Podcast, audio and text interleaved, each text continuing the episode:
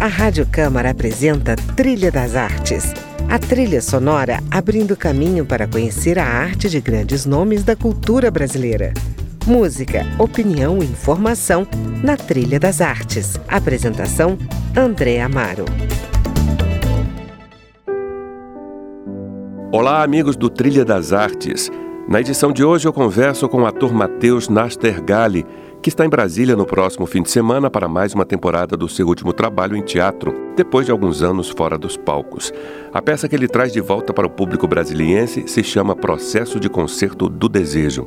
Nela, Matheus Nastergali declama os poemas da mãe em primeira pessoa, acompanhado por Luan Belic no violão e Rafael Dias Belo no violino.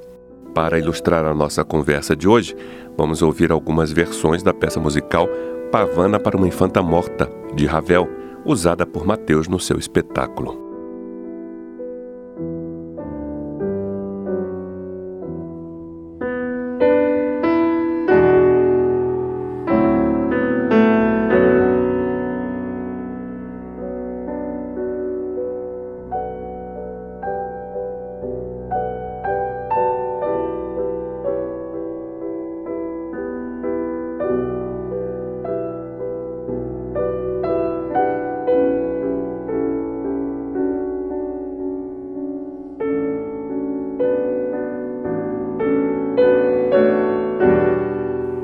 Mateus, o que, que vem a ser esse processo de concerto do desejo? Um filho que talvez não por acaso se tornou um ator, dá voz aos escritos da sua mãe suicida. Acho que é uma sinopse bem correta do que, do que se vai ver. O concerto do desejo é, é dar luz ao que se calou, é embelezar o que era feio, realmente transformar o que resta em, em beleza, em poesia. Muito redentor. As pessoas ficam bem comovidas e, e, obviamente, se sentem comprometidas. Acho que todo mundo tem o desejo íntimo de, de jogar a luz naquilo que era escuro em si, né? Uhum. Mas o espetáculo também conta com música, né? Inclusive, o título Muita da sua música. peça, Processo de Concerto do Desejo, esse concerto vem escrito, grafado com SC, que significa uma mescla né, de concerto, de consertar alguma coisa e concerto de orquestrar alguma coisa, né? É, é exatamente. É, são poemas, então é um, é um tipo de recital com muita visceralidade e delicadeza e ternura, como dizia a mamãe. Uhum uh, acompanhado por cordas, que era o que ela gostava muito. Minha mãe tocava muito bem violão. Conheci o meu pai em rodas de violão na USP, em São Paulo. Uh, meu pai foi um dos fundadores da Traditional Jazz Band. Uhum. Na primeira formação, quando todos eram universitários, na engenharia da USP. E ela frequentava esses saraus musicais, sabe? Uhum. E eles se, se apaixonaram tocando violão. Tem muitas fotos deles afinando violão juntos, cantando assim, pertinho um do outro, olhando no olho um do outro, uma coisa bonita. Então, é, para que os poemas dessem em peça, me parecia importante é, botar o, o, violão, sabe? Uhum. Botar as cordas. Uhum. Ah, cantando músicas que eu sei que ela gostava muito de, de tocar, de cantar. Ah, e que, e por, por, ela gostar muito, imagino que façam parte de, um, de, de, de algo que faz sentido no mundo dela, né? Claro. É, também acreditando que o poema é canção, uma vez dito, né? Ou uma vez bem dito, sabe? Então, é, a peça é muito mais um concerto do que uma peça de teatro. Uhum. Né? Não, não existe uma dramaturgia, uhum. é, não tem um personagem, né? O personagem é a mamãe e eu juntos, né? Estou uhum. me sentindo muito feliz fazendo a peça. Eu tinha muito medo que fosse uma uma peça neurótica ou um tipo de teatro de autoajuda que servisse para que eu superasse um luto, sabe? Então é mais do que uma peça de autoajuda, claro, porque os poemas são bons, as músicas são lindas, os músicos são maravilhosos, o ator é, é, é decente. mas eu tinha medo de estar tá fazendo isso por motivos neuróticos, sabe? Uhum. Uh, demorei muitos anos a fazer o espetáculo, porque tinha medo de. desconfiava da, das virtudes do meu desejo. Uh, e quando me senti forte o suficiente, percebi que, em primeiro lugar, as poesias mereciam ser conhecidas, e em segundo lugar, uh, eu estaria fazendo o, o, um espetáculo como eu gosto de fazer teatro, como se fosse uma oração pagã, uma missa profana, realmente celebrando uh, algo.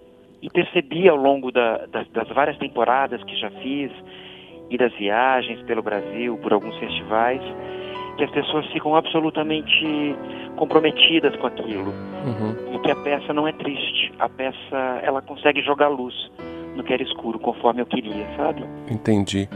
E você disse agora que a peça se parece muito com uma oração. E no Festival de Tiradentes você interpretou a peça numa igreja, a Igreja da Matriz. Foi demais. Foi por causa disso?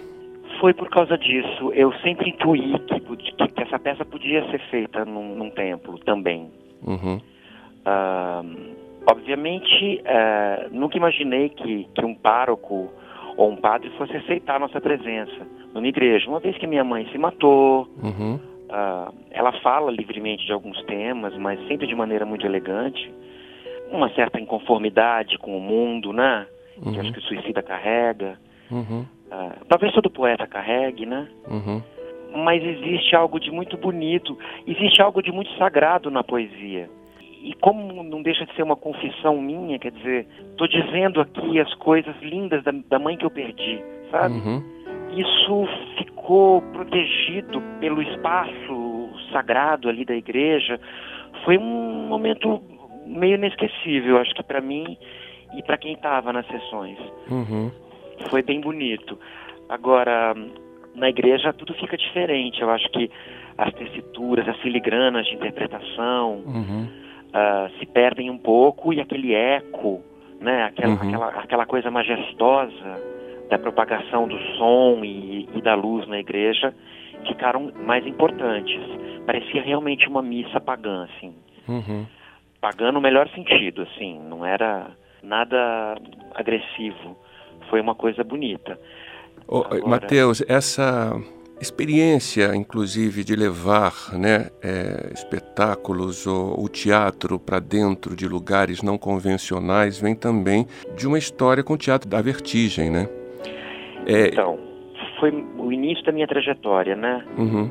Como artista de Isso. teatro. Uh, eu sou um dos fundadores do Teatro da Vertigem e a característica principal dos nossos trabalhos naquela época era a invasão é, poética de espaços não convencionais e sempre que, que provocassem é, os sentidos dos, dos, espectadores de maneira muito profunda. Uhum. Então a gente fez a primeira, a primeira nossa peça foi Paraíso Perdido, que era encenada dentro de igrejas, baseado no poema do, do, John Milton, que é sobre a queda dos anjos, de uma certa maneira sobre o nascimento de, de Lúcifer. Aí sim parecia uma contravenção, né? Porque uhum era a queixa de Lúcifer dentro das igrejas. Era muito bonito. Uhum. Depois a gente fez o livro de Jó em hospitais, durante anos e anos. Hospitais pelo Brasil e pelo mundo também. Hospitais desativados, ao mesmo tempo mostrando a, a, a peste de Jó um pouco como a peste da AIDS naquele tempo, né? Uhum. E também é, falando do abandono dos, dos das, das instalações hospitalares. Uhum. O fato de a gente estar fazendo uma peça nos espaços hospitalares já era a própria denúncia, né? Claro. Do, da não utilização do espaço. Então era, era muito forte, assim. E depois o Apocalipse, que eu já não fiz como ator, só participei na época da concepção do espetáculo, e ensaiei um pouco e depois saí do, do grupo. E eles faz, fizeram a peça em presídios, né? Uhum. Então era uma adaptação bem livre do Apocalipse que também está lá no compêndio bíblico, né? Uhum. Quando eu fiz a peça na igreja, eu me senti tumultuadamente cheio de sentido, assim.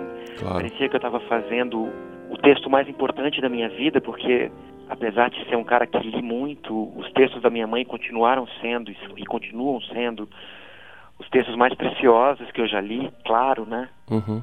Era a fala da minha mãe que eu nunca tinha conhecido, né? E eu posso te perguntar é, qual é o conteúdo dessas poesias, do que se tratam, sobre o que ela fala? tudo. É uma jovem mulher que se matou com 22 anos, nos anos de chumbo, né? Uhum. Em 68. Os poemas falam da vida em geral, das saudades, ela pede muito por ternura nas relações, fala do amor romântico já em decadência, fala do mundo de uma jovem mulher pré-feminista, vai?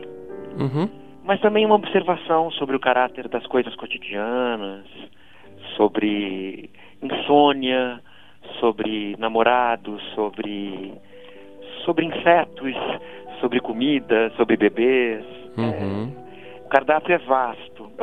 Entendi. mas, uh, mas existe uma, uma unidade, assim. Cê, o, o, o temperamento dela fica, fica bem visível nos poemas. Mas eu ia te dizendo hum. que quando eu entrei na igreja para fazer esses textos, eu também voltei um pouco àquele tempo de, de Chá da Vestigem, foi tão gostoso. Uhum. Eu, logo, eu logo me lembrei como emitia o som dentro da igreja, nos diversos locais da igreja, sabe? Que bonito. Como emitir o, o, o, som lá do altar, como falar perto da audiência, como falar do púlpito, do átrio, que eu invadi mesmo a igreja, ocupei ela toda. Que ótimo. E, e foi um, uma coisa bonita, me pareceu. Eu não tenho projeto de estar fazendo essa peça em igreja, sabe? Uhum. Eu gosto dela numa semi-arena ou numa arena, certo. uma proximidade boa com o público, eu acho que fica bonito. Uhum. Mas quando eu estava ali fazendo, eu, eu, eu entendi que o primeiro sentido das coisas para mim estava reafirmado ali, sabe? Uhum. O teatro é mesmo uma, um tipo de oração, é mesmo o primo rebelde das religiões, assim, isso é bonito.